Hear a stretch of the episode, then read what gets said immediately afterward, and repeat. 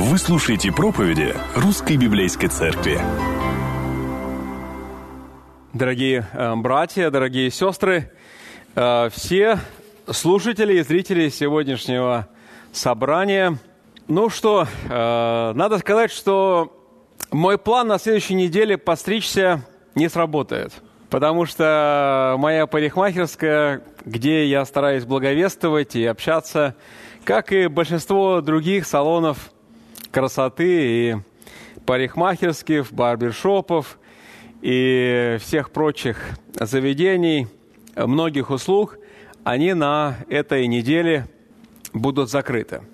И в то же самое время мне бы хотелось отметить, что проповедь, которая сегодня будет звучать, где мы будем говорить о том, как верующим жить э, в условиях коронавируса, она не будет представлять собой набор инструкций, что, как делать, потому что они будут отличаться в зависимости от вашего контекста, от э, вашей уникальной ситуации.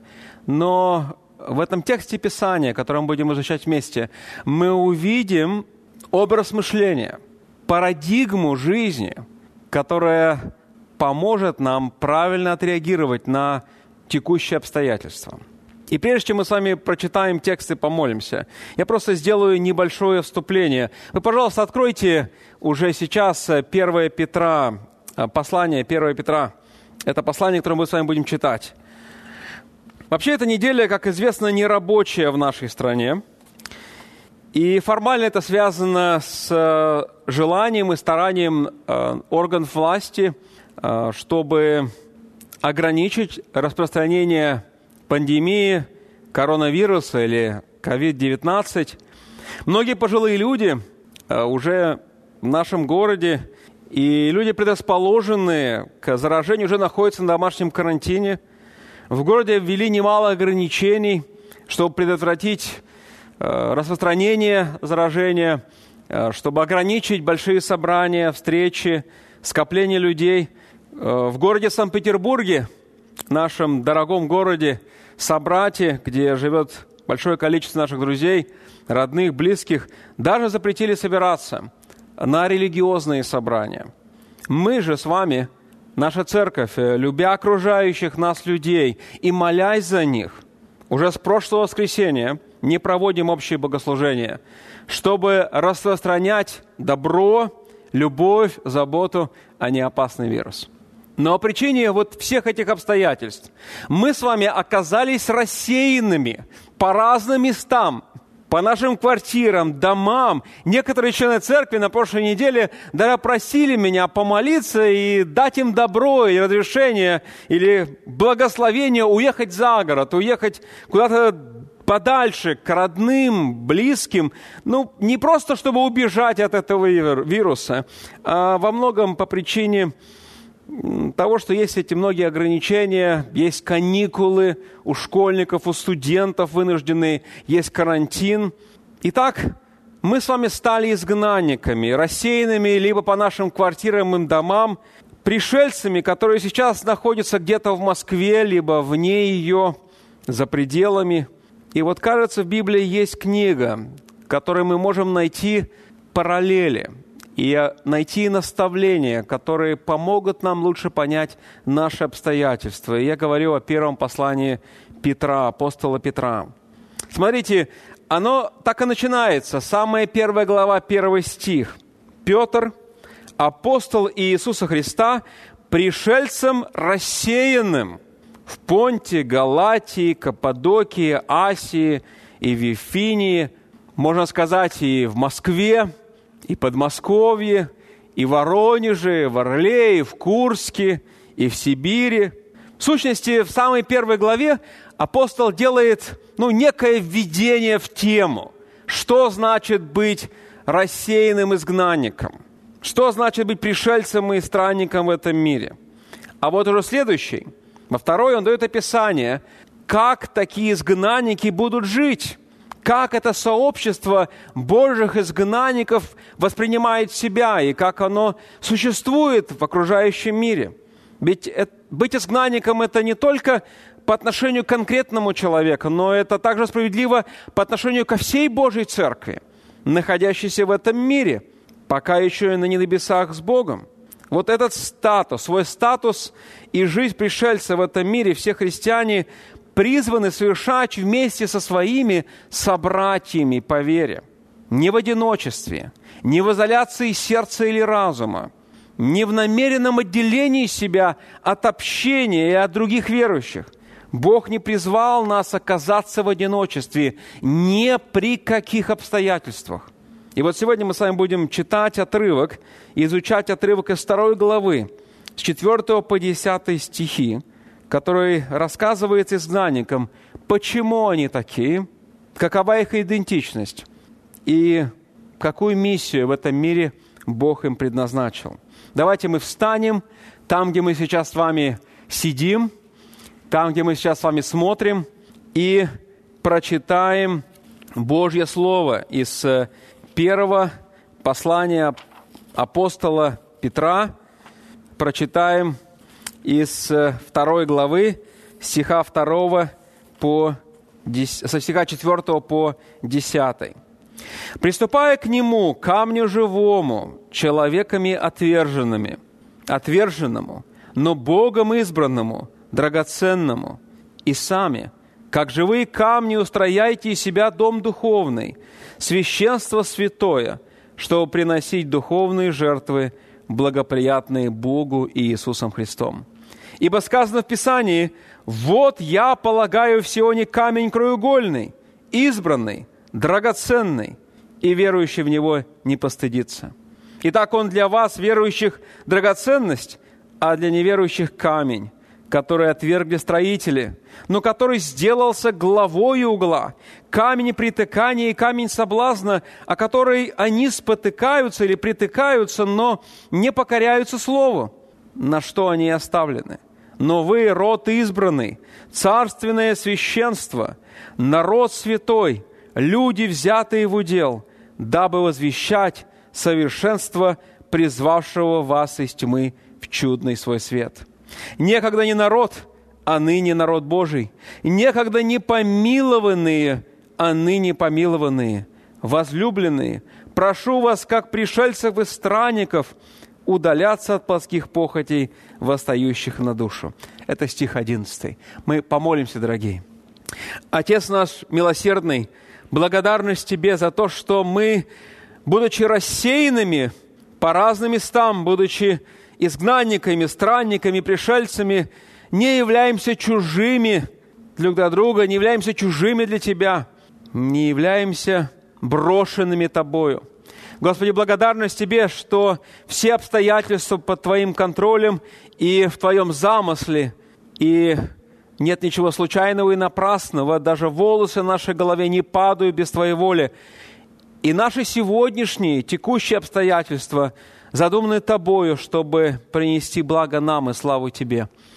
И мы нуждаемся в Твоей милости, чтобы понять, понять лучше, разобраться точно, точнее, как Ты наставлял своих изгнанников в то время через апостола Петра, и как это говорит к нам сегодня в контексте нашей ситуации.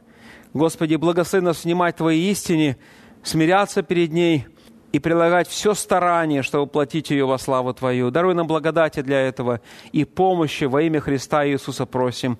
Аминь. Итак, дорогие, пожалуйста, присаживайтесь, и мы с вами начнем вместе работать над изучением этого отрывка. Наш текст дает особую поддержку, несет особую помощь э, верующим в их обстоятельствах и укрепляет их уверенность в том, что все не случайно. У них есть особый статус, особое призвание. И все, что с ними происходит, это отражение этой реальности.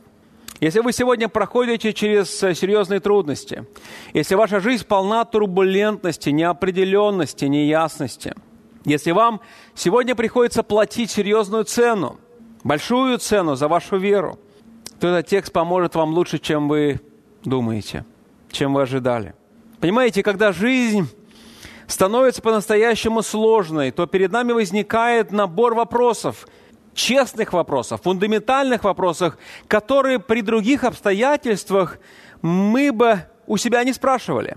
Вот становясь изгнанником, рассеянными по разным местам, по нашим квартирам и домам, мы вынуждены задаваться такими вопросами. Стоит ли следовать за Иисусом и платить за эту ощутимую цену?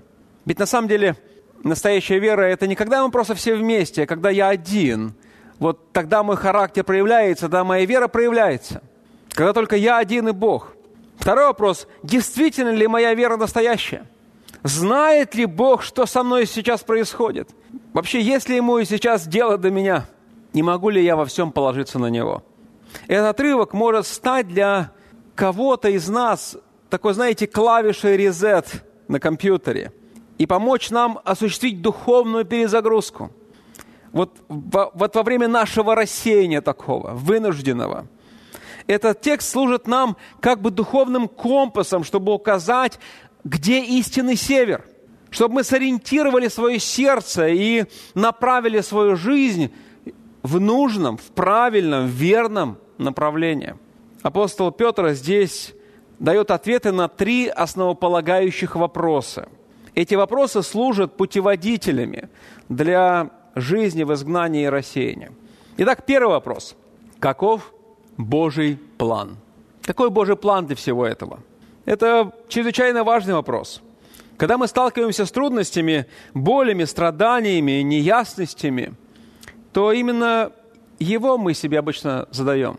Что сейчас вообще происходит? Зачем все это? Можно спросить себя прямо сейчас. Давно ли вы задавали себе такой вопрос?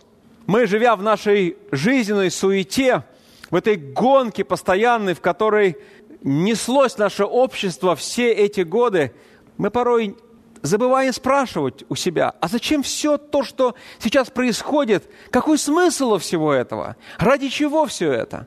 То сейчас, оказавшись дома, в изоляции от общения, то это хорошее время спросить, хорошее время задать себе такой вопрос.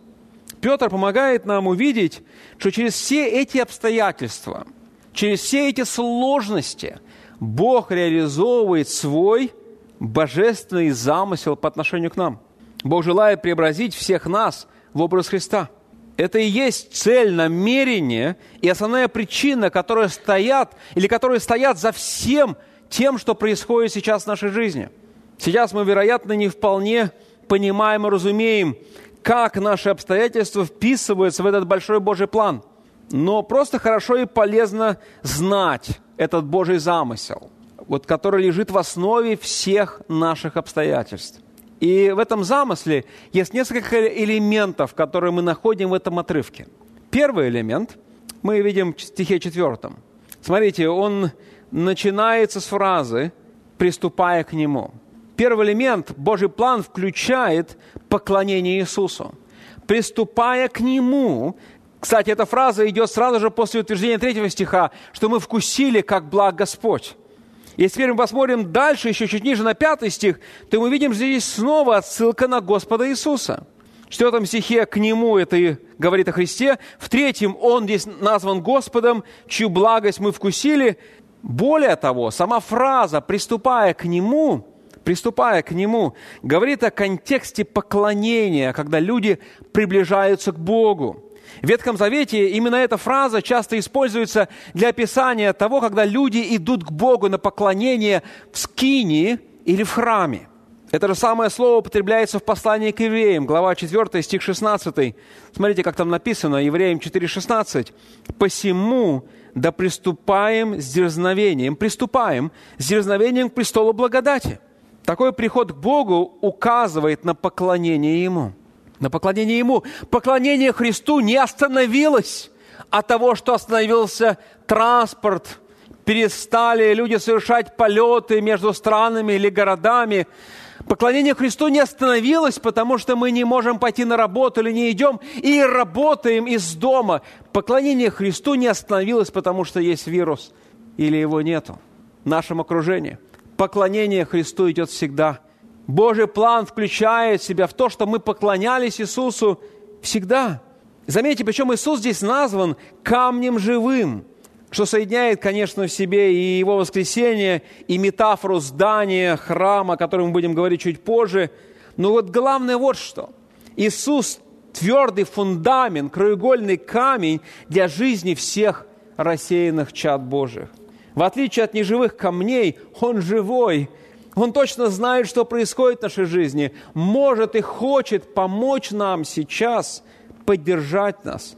Дорогие, мы не поклоняемся мертвому камню, мы не поклоняемся мертвому истукану, мы не поклоняемся произведению рук человеческих, мы поклоняемся живому Богу, который есть живой камень, благодатная скала, как мы сегодня пели. Это означает, что в центре жизни, в центре твоей и моей жизни, как верующих людей, в центре рассеянных изгнанников – находится личность Иисуса Христа. Не их обстоятельства, не их планы, не их амбиции, не их разочарования, не их страхи. В их центре, в фокусе их внимания Господь Иисус. Он центр искупления. Тот, кто сделал возможным наше спасение, тот, кто заслуживает всей славы и чести, всего внимания, поклонения, это значит признать Его и отдать себя Ему – без Него, без Иисуса нет ни прощения, ни очищения, ни правильных отношений с Богом. Понимаете, христианские изгнанники стали изгнанниками по причине своей любви к Богу, отношений с Иисусом. Он более прекрасен, более желанен, более привлекателен и более притягателен, чем все, что мы потеряли или потеряем еще – вот те изгнанники, когда Петр писал им, они оказались изгнаны людьми, отвергнуты людьми. Мы сегодня стали вынужденными изгнанниками по своему выбору. Но от этого ценность Христа не изменилась. Он был ценен для тех изгнанников. Он ценен и для нас, рассеянных. Он центр нашего внимания, нашей любви. Мы не становимся христианами по причине изгнания – и мы не остаемся христианами в изгнании, если у нас нет любви к Нему. Любви к Нему. Именно такая общая любовь к Иисусу является единой характеристикой всех тех, кто является частью Церкви Божией, кто является частью тела Христова, несмотря на все наши различия. Божий план заключается в том, чтобы мы пришли к Нему, шли к Нему, живому камню. Он наша самая большая драгоценность, как здесь сказано. Он фундамент, Он основа нашей жизни. Он живой, чтобы заботиться о нас, о наших нуждах. Он полная и окончательная, первая и последняя любовь нашего сердца. Он всегда должен быть в фокусе нашего внимания в любых обстоятельствах. В любых обстоятельствах. Во-вторых, Божий план предусматривает контраст между Божьей любовью к нам – и человеческим отвержением нас. Это стих 4 также. Смотрите, мы читаем, что этот живой камень Иисус, стихе 4, избранный и драгоценный для Бога, но все же Он такой уникальный, избранный, драгоценный, отвергнут людьми. В жизни Иисуса Христа она была полна как Божьего благоволения, так и гонений, отвержений со стороны людей. Именно этот контраст стал внешней причиной, которая привела его на крест – Именно этот контраст помогает нам увидеть, что значит быть последователем Его, Христа. Другими словами, быть христианином в изгнании означает, что Бог всецело любит вас, но также, вероятно, скорее всего, вы встретите человеческое отвержение. Ведь некоторые из нас сейчас уехали домой, где неверующие родные. Некоторые сейчас оказались в одной квартире, где живут вместе с ними – неверующие люди. Некоторые из нас оказались в непростых ситуациях, может быть, компромисса с верой, надежды на людей или на Бога. И мы встречаем сейчас отвержение по причине нашей веры. Другими словами, мы встретим невероятную Божью любовь в этом этапе рассеяния. И мы столкнемся с человеческим противостоянием и отвержением. Это то, что случилось с Иисусом. Это то, что, скорее всего, происходит или произойдет в нашей жизни. Вот как сам Иисус обрисовал это своим ученикам. Я читаю из Иоанна, 16 глава, стих 33, Иоанна 16, 33. «Это сказал я вам, чтобы вы имели во мне мир. В мире будете иметь скорбь, но мужайтесь, я победил мир». Быть изгнанником значит принять, что такое состояние и есть подлинное христианство. Нас могут не любить, отвергать, не принимать просто по причине нашей веры и упования на Бога. И мы не должны смущаться, не должны впадать в отчаяние от такого отвержения. Это вполне нормально, это естественно. Нам просто следует находить утешение не в человеческом принятии, не в человеческой любви, не в хороших обстоятельствах, не в нашем благополучии, а находить в Божьей любви к нам. И тогда мы не будем отвечать на этот человеческий антагонизм, на это непринятие, на эту тяжесть обстоятельств, с которой мы столкнемся. Мы не будем отвечать ненавистью, раздражением, негодованием. Мы будем отвечать любовью. В христианской жизни будут случаться такие огромные и реальные контрасты, подобные тем, что пережил Иисус. Он отвечал любовью и милосердием. Нам не нужно, дорогие мои, всеми силами – и издержками пытаться угодить людям, чтобы они приняли нас. Нам нужно угождать Богу и любить наших ближних всей любовью и всем состраданием. В-третьих, Божий план подразумевает, что вся церковь вместе созидается в подобие Христу. Это стих 5. Это стих 5. Вся церковь вместе созидается в подобие Христу. Вот назвав Христа камнем живым – Петр затем говорит, что все верующие сами живые камни. У нас даже есть классная песня, написанная нашей музыкальной командой. Мы живые камни. Но я думаю, что мы не вполне один нюанс здесь понимаем. Мне хотелось бы его особенно подчеркнуть. Смотрите, здесь существует прямая связь, прямая связь между тем, кто Иисус есть, и тем, кто мы, кто мы его последователи – Наши жизни взаимосвязаны. Мы вместе созидаемся в духовный дом. Мы его дом, где Он обитает. Мы Его храм, где Он присутствует. Мы духовный храм, который имеет характеристики самого Христа. Мы об этом чуть-чуть говорили в первом послании э, Коринфянам. Понимаете, не просто Иисус где-то там, а мы где-то здесь. Мы вместе с Ним, где Он голова – тело, а мы все его органы, он присутствует в этом храме, из которого, который состоит из нас всех с вами. Мы соединены, мы отражение Его, мы Его работа. Подумайте только, мы соединены со Христом в один Божий дом, в один храм. Мы не просто отождествляем себя с Ним, мы соединены воедино, в одну общность храм Божий. Храм Божий. Понимаете, для иудейского сознания не было ничего более святого, удивительного, чем Божий храм. И в этот храм ни один язычник не мог войти. Представьте себе только, что испытывали верующие язычников, когда они читали этот текст. Эта фраза поражала и вдохновляла их разум и сердце до глубины души. Бог совершал в них и среди них нечто невероятное. Он делал это для всех и во всех них. Они были частью чего-то большего, чем любой из них. Их собрание верующих было больше, чем просто собрание.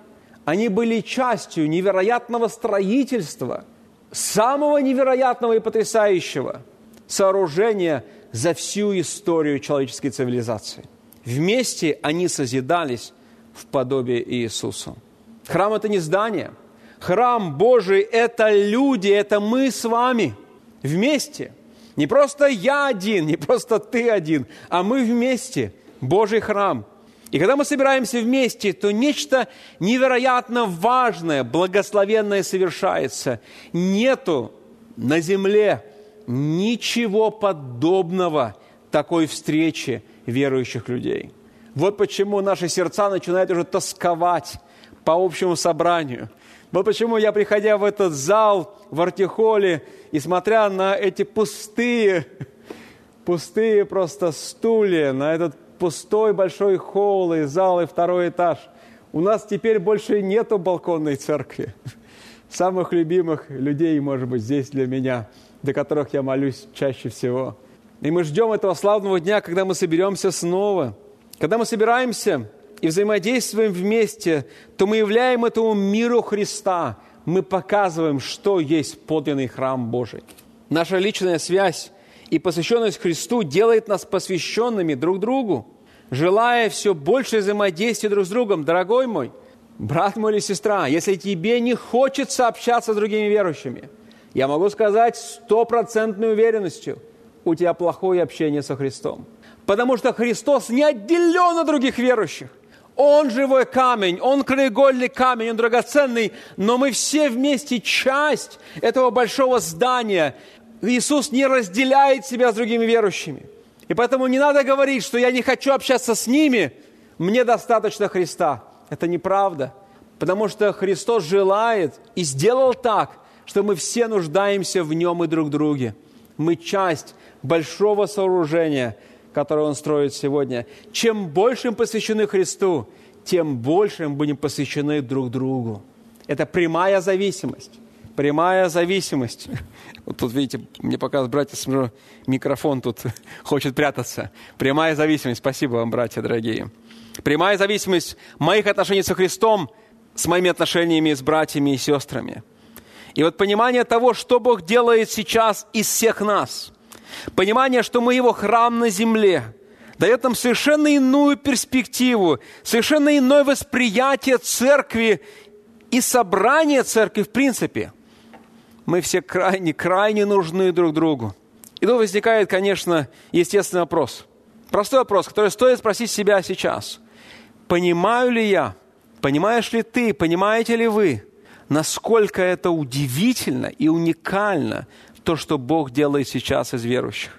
Потому что если вы не сознаете ценность всего этого процесса, то вы просто будете раздавлены – трудностями состояния изгнанников и пришельцев. Вы просто не выдержите этих испытаний, страданий и давления. Понимаете, Бог строит храм. Иногда ему нужно какой-то камень обтесать, изменить, и он использует для этого страдания и боли, и порой даже изоляцию по причине карантина. Дорогие мои, мы живем такой комфортной жизнью, у нас так много всего есть, что мы просто не можем в некоторых вещах вырасти – нам нужно испытывать страдания, боли, трудности и сложности, чтобы в чем-то реально поменяться и измениться. И Бог это использует, чтобы строить красивое здание, прекрасное здание. И когда я понимаю это, тогда я не смотрю на все эти сложности и трудности и обстоятельства с противностью – с негодованием я говорю, Господи, благодарность Тебе, что Ты меняешь сейчас меня, изменяешь мою жизнь, меняешь мое сердце, исцеляешь мою душу, потому что так много там лишнего, так много там неправильного, так много неверных ориентиров. Ты делаешь меня пригодным, живым камнем для Твоего строения. Сознавай это, пожалуйста. Это поддержит тебя, это укрепит тебя, как бы это ни было больно и неприятно. Это все во благо тебе. Это все на пользу твоим ближним. Это все во славу Божию. И четвертых, Божий план включает в себя божественную расплату. Да, божественный расчет. Смотрите, стих 6 и 8. Мы читаем, что Божий план подразумевает четкое разделение. Есть те, кто верует, и есть те, кто не верит. Есть те, кто находится под милостью Божией, и те, кто осужден – есть те, кто повинуются, и те, кто притыкаются. Есть те, кто покоряются Слову, и есть те, которые оставлены в своей непокорности. Божий план включает в себя ответственность каждого человека, основанную на его личном отношении к Иисусу Христу. Человеческая гордыня не захотела принять Бога, принять Иисуса как фундамент своей жизни как ориентир своей жизни. Верующие же приняли достаточность Христа для их жизни и спасения. В этих стихах Петр цитирует три отрывка Ветхого Завета. Можете посмотреть дома параллельные отсылки. Три отрывка Ветхого Завета, которые связаны с судом. И контраст очень ясный, очень четкий. Верующие не постыдятся и окажутся в чести. Это вторая часть шестого стиха и седьмой стих – а неверующие споткнутся и проявят непокорность. Это 7 и 8 стихи. Бог определил в своем замысле, что судьба человека, будущая судьба человека напрямую и полностью зависит от его реакции от того восприятия, нынешнего восприятия Христа Иисуса. Дорогие мои, есть исцеление от самого страшного вируса греха, убийственного вируса. И это отдать свою жизнь Господу Иисусу. Прямо сегодня можно исцелиться. Не надо ждать, когда появится что-то. Не надо бежать сейчас в храм, чтобы там исцелиться. Исцеление может быть прямо дома у вас сейчас, около этого монитора. Когда вы свое сердце преклоните перед Господом Иисусом и скажете, Господи, прости меня, что я не считал Тебя драгоценностью. Я полагал свою жизнь на что-то другое. Я надеялся на что-то другое и на Тебя. Прости меня за это. Я верю, что Ты умирал за мои грехи также. И с этого дня я отдаю свою жизнь в Твои руки. Веди меня, как Ты пожелаешь. Смотрите, этот текст делает четкое разделение между верующими и неверующими, покорными и гордыми, не просто знающими и не понимающими, но покорными и гордыми. И вот это разделение, дорогие мои братья и сестры, сегодня производят, а лучше сказать, показывают своим присутствием именно верующие люди – их жизнь, их ценности, их приоритеты указывают на то, кто они, а точнее, кто для них Иисус. И поэтому верующие становятся особенным инструментом Божьим, который выявляет тех, кто покоряется Богу, и тех, кто идет против Него. Апостол Павел как-то сказал нечто э, подобное во втором послании к Коринфянам, где он говорит о том, что верующие – это благоухание – жизни, или это аромат, запах на жизни, это для верующих и запах смерти для неверующих. Это 2 Коринфянам, 2 глава, стих 16. Таким образом, существует различие между людьми в нашем мире. Быть изгнанником – это нормально. Твое присутствие, оно четко проводит линию между людьми. Кто идет за Богом, кто идет против Него, убегает от Него – Рассеянные по разным местам верующие люди показывают, кто Божий, а кто нет. Это также означает, что грядет Божий суд. День, когда верующие не постыдятся, наступит тот день, когда Бог накажет всякое злодеяние, восстановит справедливость и воздаст всем по заслугам, исправляя все, что натворила человеческая непокорность и гордыня. И в тот день ничто нам не поможет, ничто нас не защитит от Божьего справедливого гнева, кроме как живая вера в Господа Иисуса. Существует огромное различие между теми, кто идут за Иисусом, кто идут за Христом и кто не следует за Ним. Верующие настолько радикально, настолько радикально были изменены Христом изнутри, что они смотрят на свою жизнь, на свое окружение совсем другими глазами. Они понимают подлинную реальность.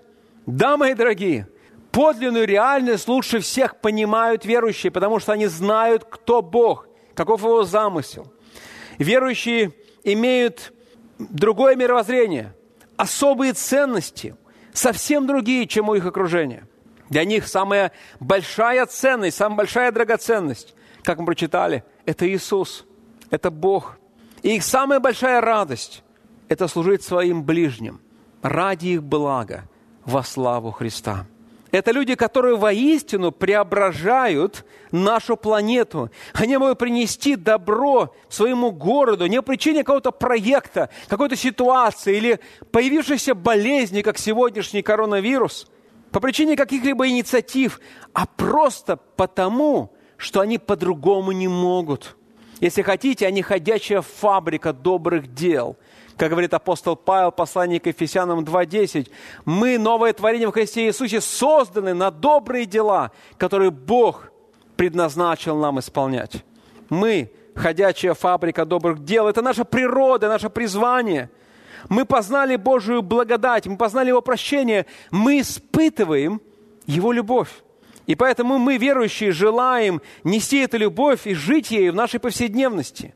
Дорогой мой, если вам неизвестно мир и свобода, исцеление души и сердца, то я приглашаю вас сегодня прийти с молитвой и покаянием Господу Иисусу, живому камню, познакомиться с Ним, и ваша жизнь точно изменится. Если же вы сегодня называете себя христианином, то я просто желаю вам напомнить, что жизнь пришельца призвана принести славу Христу, а не вам. Спасение вашим ближним, а не вам, потому что оно у вас уже есть. Помощь тем, кто с вами рядом или вдалеке, а не просто комфорт вашей душе и вашему телу. Наша жизнь, ваша жизнь, как верующего, полна уверенности в Божьем принятии, но она столкнется с человеческим отвержением. Это не значит, что вы перестанете любить людей – Ваша миссия – созидать Божий храм и помнить, что наступит тот день, когда все ваши труды, усилия, боли и скорби, страдания будут полностью вознаграждены и оправданы. Иисус придет второй раз на эту землю уже судить всю Вселенную. Вот понимание всего этого дает нам, помогает нам идти это непростой дорогой странников и пришельцев. Потому что мы сознаем, это Божий план, это Божий замысел для нас – и это самый лучший план. Лучше, чем кто-либо из нас придумал или кто-либо другой предложил нам. Но наш текст говорит только о Божьем замысле. Он также говорит о том, кем мы являемся, как его последователи, последователи Христа. И мы приходим ко второму вопросу. Вопрос два. Кто мы? Первая глава, э, первое послание Петра, вторая глава, э, это один из самых невероятных отрывков Нового Завета, потому что он соединяет историю Ветхого Завета и все богатство еврейского наследия с одной вещью – с миссией по достижению язычников. В пятом и девятом стихах мы видим, как Петр использует метафору за метафорой, чтобы помочь вот этим изгнанникам из язычников понять, кто они и насколько особенно их положение и призвание. Это к нам слово – это пасторское наставление э, Петра, оно началось с самого первого стиха, как мы прочитали его, когда Петр назвал их пришельцами, рассеянными по разным местам, но избранными Бога. Смотрите, самое последнее слово в первом стихе – избранными. Вообще использование термина «рассеяние» не случайно. Буквально на греческом языке это звучит как «диаспора». Это отсылка к истории еврейского народа и одновременно желание показать особую духовную идентичность последователей Христа. Как известно, иудейская диаспора образовалась э, по причине депортации, по причине грехов, депортации и также добровольного переселения в чужие земли. Люди обычно жили в отдельных поселениях или районах чужой страны, но оставались жизненно связанными с Палестиной, с Иерусалимом, с его храмом. И всегда сохранялась эта эсхатологическая надежда на их объединение, вот этих всех рассеянных, восстановление Божьего Царства э, со столицей в Иерусалиме. Апостол Петр обозначает этим термином уже верующих, и иудеев, и язычников, рассеянных по миру, но имеющих общее небесное Отечество и одну надежду на воссоединение с Господом Христом при Его возвращении. Христиане – это народ Божий. И это народ Божий – Несмотря на то, что они не все иудеи, они сегодня разделяют Божию миссию и Его благословение. Я должен подчеркнуть это. Церковь не заменила Израиль. Божий замысел для этнического Израиля еще не реализован полностью, как мы с вами изучали послание к римлянам. Но многие обетования, Божьи обетования Ветхого Завета стали частью церковного сообщества, стали частью жизни у верующих язычников. И миссия по достижению Евангелия – по расширению всеобщего поклонения одному живому Богу среди всех народов. Она стала миссией церкви сегодня. Итак, какова идентичность вот этих людей, которые названы Божьим народом? Какова наша идентичность рассеянных по квартирам и домам Москвы и других мест? Давайте заметим их в отрывке 3. Во-первых, мы живые камни или духовный дом, как мы читали в пятом стихе, устрояя из себя дом духовный. Итак, Бог собирает и созидает и строит из верующих свой новый храм на земле, место своего божественного присутствия. Где храм Божий? Это церковь. Когда-то храм был центром жизни еврейского народа, был эпицентром их духовной жизни. Сегодня центр жизни, духовной жизни – это поместная церковь. Слава Божьего храма находит свое выражение в церкви, собрании, сообществе верующих. Вот почему, дорогие мои, церковь не может стать для нас еще одной опцией, каким-то дополнением. Церковь не может уйти на окраину нашей жизни, уйти куда-то на край нашей жизни. Это не опциональная реальность, это центральная реальность нашей жизни. Но почему церковь не может быть для нас такой опцией? Она будет центром нашей жизни, потому что Господь есть центр этого храма, Он краеугольный камень, Он созидает всех нас, и мы созидаемся через Него. Он не разделяет себя и церковь, Он строит этот храм из своих верующих. Об этом апостол Павел говорил в послании к Ефесям, глава 2, стих 19 по 22. Смотрите, как написано Ефесянам. Можете пролистать чуть-чуть э, свою Библию, чтобы дойти до Ефесянам. Ефесянам 2 глава, стих 19 и чуть ниже, по 22, до конца главы. «Итак, вы уже не чужие, не пришельцы». Это говорит Павел по отношению к язычникам. «Но сограждане святым, то есть евреям, и свои Богу» быв утверждены на основании апостолов и пророков, имея самого Иисуса Христа краеугольным камнем, на котором все здание, слагая стройно, возрастает святой храм в Господе, на котором и вы устрояетесь в жилище Божие Духом Святым. Это просто невероятная реальность. Даже сегодня, прямо сейчас, вот в этот момент, Бог своим духом обитает посреди нашего церковного собрания и созидает нечто большее, чем все мы, сидящие и смотрящие этот эфир. Это особо актуально, дорогие. Сейчас, когда мы не можем собраться вместе, мы не просто разбросаны по нашим квартирам и домам одинокие люди. Мы Божье здание, Божий храм, Божье строение, Божье жилище на земле – во-вторых, мы читаем 5-9 стих, где мы названы святым священством и царственным священством. Это столько важно, что Петр об этом говорит дважды в 5-9 стихах. Святое священство, царственное священство, соответственно. Причем нам всем следует напомнить одну реальность, которую мы не вполне понимаем. Но давайте я так ее проиллюстрирую. Кто из нас может легко прийти на прием к президенту или к мэру нашего города? Кто из нас может легко прийти в Государственную Думу? Это места труднодоступные, для многих совершенно недоступные.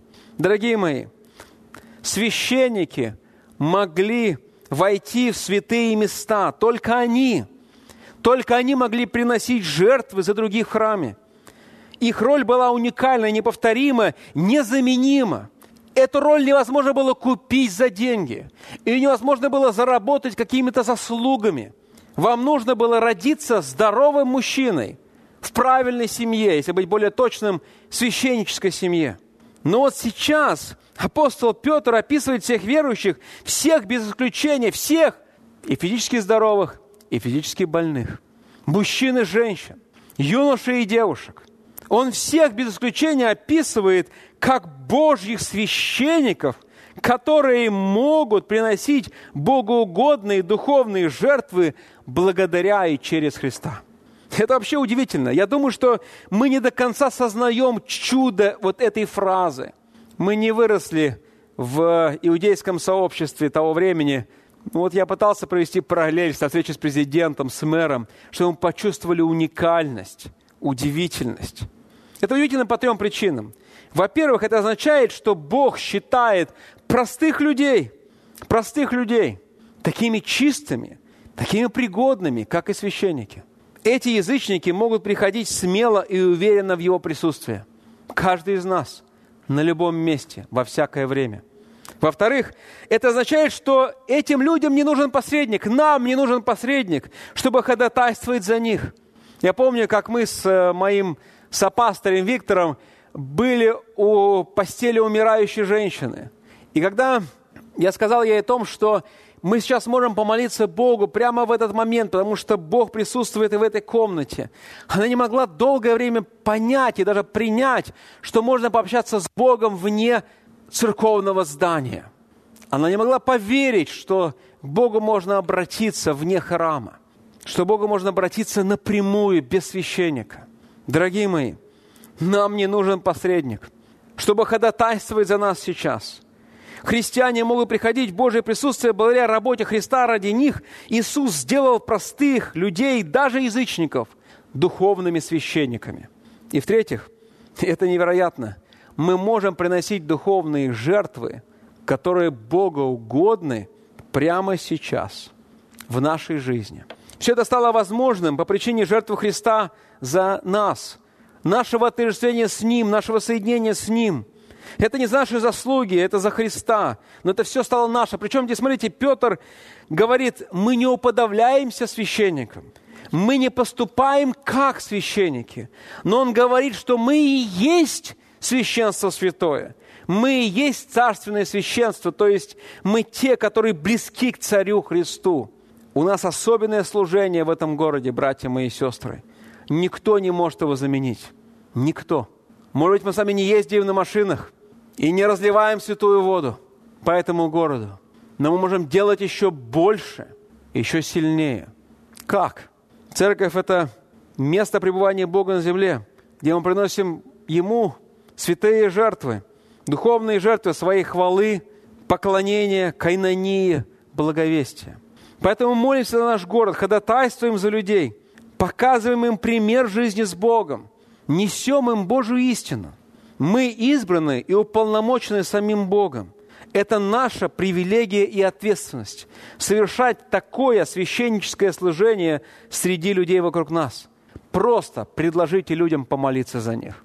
Позвоните соседу, скажите, о чем молиться за тебя. Мы церковью молимся за жителей этого города – Просто спросите у своих коллег по работе, о чем молиться за них. Пускай это будет просьба, молитесь о здоровье, молитесь о защите, молитесь, потому что вы единственные. Божьи люди – это единственные, кого Бог сегодня слышит как священников своих в этом городе. Мы служим словом и делом людям, нашей любовью и заботой, и я даже скажу, нашими материальными средствами и ресурсами. Наши ресурсы, все, что у нас есть, время, деньги, здоровье, это Бог нам дал как священникам, чтобы мы послужили другим. Божьи священники не собирают богатство земли для себя, потому что все богатства земли принадлежат их Господу, а они Господни. Но они используют богатство своей жизни, веры, ресурсы, чтобы отдать их ради ближних во славу Божию. И в-третьих, мы род избранный святой народ. Это отличительный признак их идентичности, и это является очень особенным моментом. У него много применений, но древние евреи воспринимали себя уникальным особым народом. Они, правда, были избранным Божьим народом для Божьих целей. Они были святой народ, избранный. К сожалению, со временем стали думать, что они лучше, чем другие народы, что они заслуживают права быть всегда с Богом, в отличие от других. Если ты еврей, то ты точно спасен и точно имеешь Божье благоволение – а все остальные язычники, они не евреи, они не избранные, они не святые. Вот теперь же Петр берет и простирает эту метафору рода избранного святого народа за пределы границ Израиля. И он называет всех христиан избранными и святыми.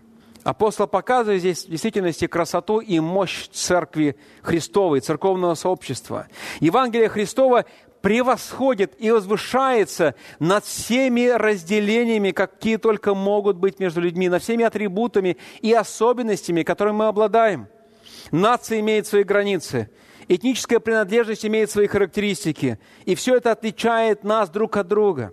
Но назвав этих людей избранным родом и святым народом, Петр указывает на то, что Евангелие способно преодолеть самые непреодолимые барьеры, самые высокие стены разделения, самые значительные препятствия, которые существуют сегодня между людьми. Эти изгнанники не перестали быть язычниками и иудеями, но вместо этого Бог говорит их, им, что у них более высокая, более значимая идентичность, выше и важнее всего, что у них есть, было и будет – и эта новая духовная идентичность служит объединению их в одно целое, евреев и неевреев, так, что рождается нечто прекрасное и ничем не сравнимое – церковь. Самое красивое и удивительное сообщество на земле. Они ближе друг к другу, чем кто-либо еще, потому что они родные по плоти и крови Христовой. Дорогие мои, пока церковь не покажет этому миру, что родство по вере во Христа – больше, чем родство по физической плоти.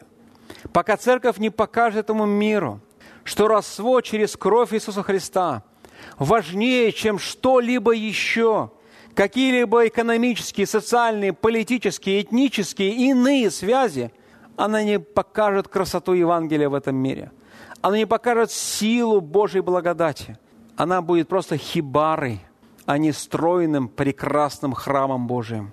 Апостол Павел говорит то же самое в двух других текстах. Подобное этому утверждению из апостола Петра. Галатам, 3 глава, стих 28-29. «Нет уже иудея, ни язычника, нет раба, ни свободного, нет мужеского пола, ни женского, ибо все вы одно во Христе Иисусе. Если же вы Христовы, то вы семя Авраамова и по обетованию наследники». И в другом тексте, послание Колосинам, 3 глава, стих 11, где нет ни Елена, ни Иудея, ни обрезания, ни необрезания, варвара, скифа, раба, свободного, но все и во всем Христос.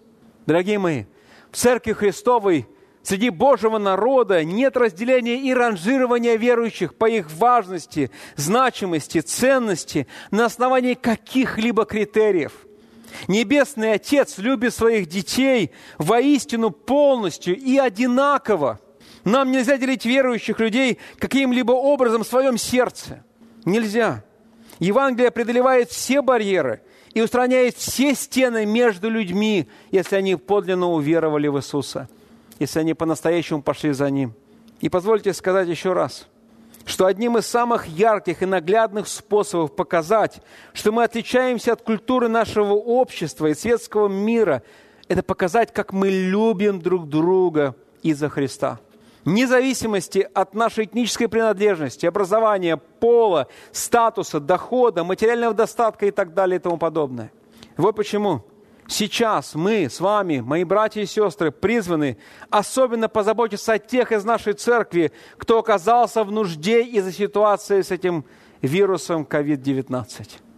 Когда мы любим друг друга, несмотря на все наши различия, мы в сущности громогласно провозглашаем, что является нашей главной идентичностью. Мы Божий народ. Вот в критические ситуации – которые связаны с рассеянием, с ограничениями, часто возникают вот такие возможности. По мере того, как конфронтация, столкновение, разделение, эгоизм равнодушие все выше поднимают свою ужасную уродливую голову в нашем обществе, мы, христиане, можем своими взаимоотношениями возвысить и ярко продемонстрировать красоту и силу Евангелия Христова, красоту Божьей Церкви, красоту нашей евангельской идентичности – когда мы столкнулись с трудностями вокруг коронавируса, то нам нужно подумать, как помочь нашим братьям и сестрам. И затем посмотреть на тех, кто вокруг нас.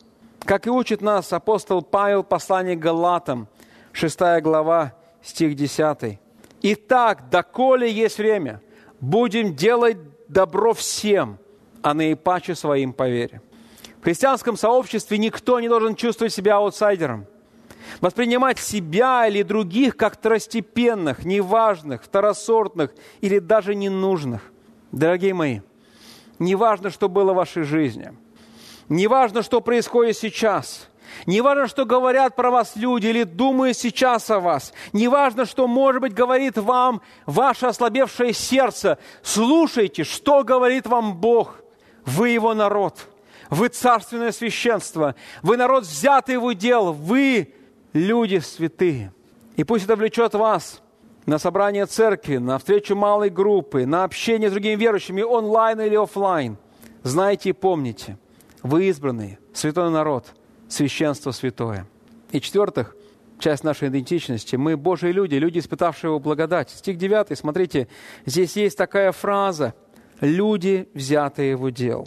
Это потрясающее выражение. Я думаю, что мы даже не до конца его сознаем – Вообще, конечно, видите, какой богатый текст, и у меня искушение сказать несколько проповедей на него, потому что здесь по каждой фразе настолько много библейского материала и истины. Но смотрите, здесь сказано, что мы с вами принадлежим Богу. Мы с вами принадлежим Богу. Это больше, чем просто принадлежать кому-то из людей. Это больше, чем быть гражданином какого-либо государства, частью какой-либо компании, либо какого-либо клуба – членом какого-либо клуба. Вся наша церковная община принадлежит Богу. Для Его целей, люди взяты Его дел. Это значит, что каждая община верующая принадлежит Ему. и Он дарует свою любовь ей полностью, во всей полноте. Я думаю, что мне следует напомнить, братья мои и сестры, что Бог любит свою церковь больше, чем кого-либо на этой земле. Она его невеста. Он с ней проведет всю вечность. Он питает и греет ее. Вот сегодня у нас прекрасная семейная пара рассказывала свое свидетельство. Если мы спросим брата, любишь ли ты других женщин вокруг тебя? И он скажет, ну, конечно, как людей я их люблю, но я особенно люблю свою супругу. Она для меня единственная и уникальная. У Бога нету какого-либо другого человеческого сообщества, подобного церкви. Он любит ее особенно. Мы не заслужили этой привилегии. Такой благодать – это вся Его милость.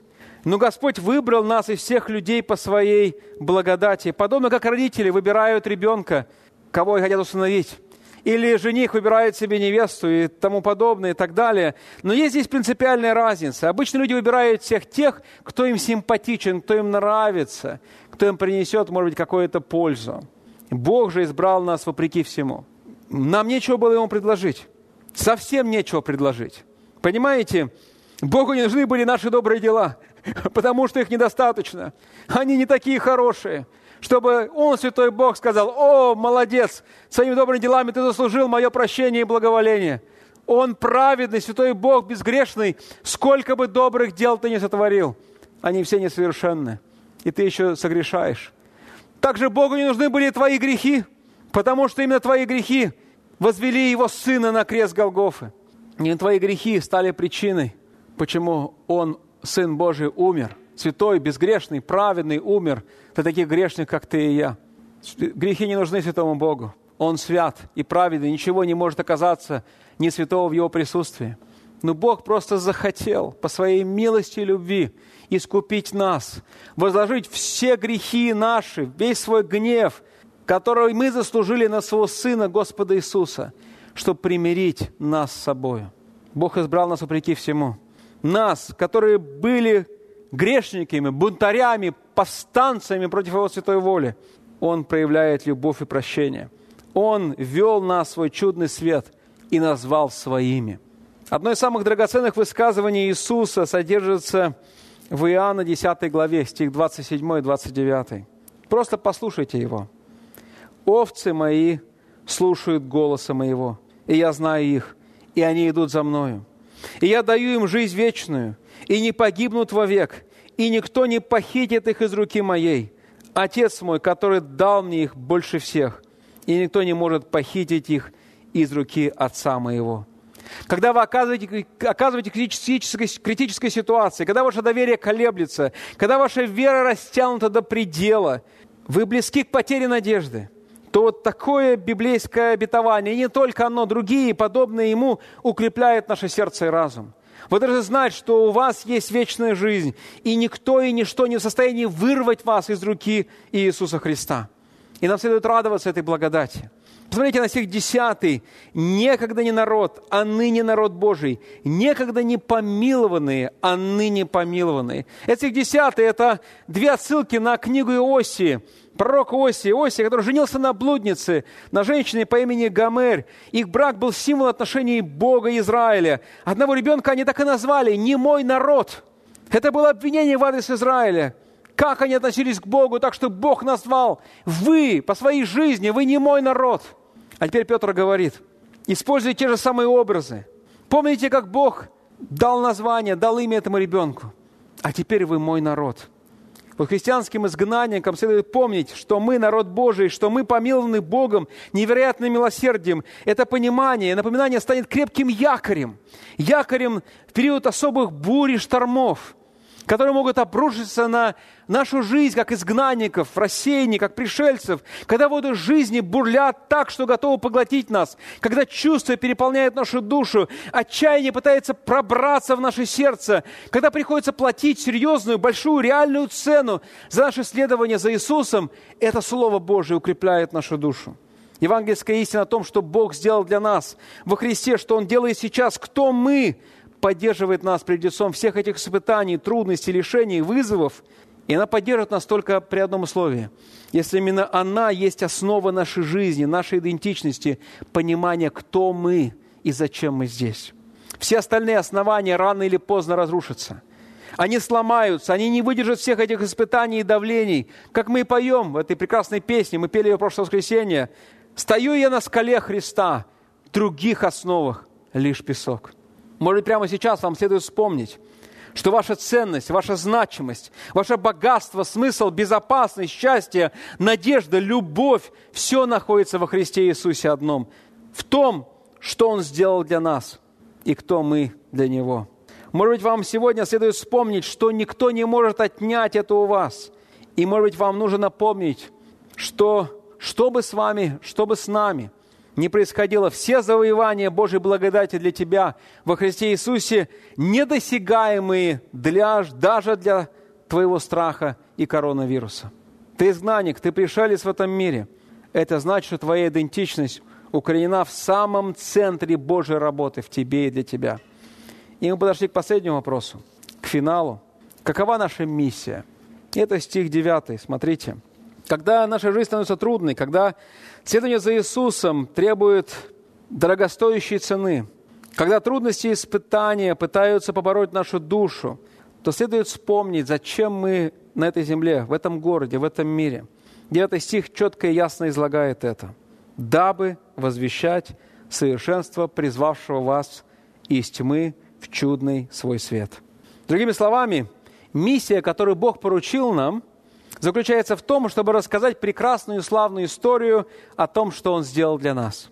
Наша миссия жизни и причина, по которой мы были искуплены, состоит в том, чтобы сделать известной всем людям красоту, благость, любовь нашего Бога, нашего милостивого Бога. Когда вы покаялись перед Богом, когда вы покорились Его власти, увидели Его благость и приняли ее всем сердцем, то вы перешли из тьмы в Его чудный свет. Вот что с вами произошло. После того, как познакомились с Иисусом, мы увидели все по-другому. Ваш жизненный путь озарил небесный свет, и вы видели правду жизни о себе, о мире, о Боге. Почему Бог все это сделал? Не для того, чтобы ты знал, куда ты пойдешь после смерти. Это не главная цель Божьего замысла. Мы читаем, что главная цель Божьего замысла, чтобы весь окружающий мир восхищался Его милостью и Его благодатью. Наша миссия жизни – сделать красоту и благодать Божью очевидной, очевидной для наблюдающего за нами общества, для окружающего нашего мира. Цель нашей жизни и нашего искупления заключается в том, чтобы воздать хвалу Богу в нашем окружении. Если у вас есть такое мышление, то вы сможете проходить через боли, скорбь, испытания, как странники и пришельцы, не впадая в отчаяние. Вы будете сознавать, что все ваши трудности и сложности для того, чтобы вы могли возвестить совершенство, призвавшего вас. Вы будете напоминать своему сердцу, что все, что сейчас происходит, это все ради Его прославления. Что миссия вашей жизни – возвеличивать Бога, даже несмотря на эти сложности, а скорее всего благодаря этим сложностям. Понимаете, легко говорить о любви к Богу, когда все у тебя просто и легко. Но когда столкнулся с трудностями, сложностями, и это видят твои ближние. И они видят, как ты на них реагируешь. Они видят, как ты строишь отношения с людьми, как ты преодолеваешь трудности и сложности. Они встречаются с нечто невероятным, удивительным. И они спрашивают, почему так? Где источник твоей силы? Где источник твоей благости? Почему ты действуешь так?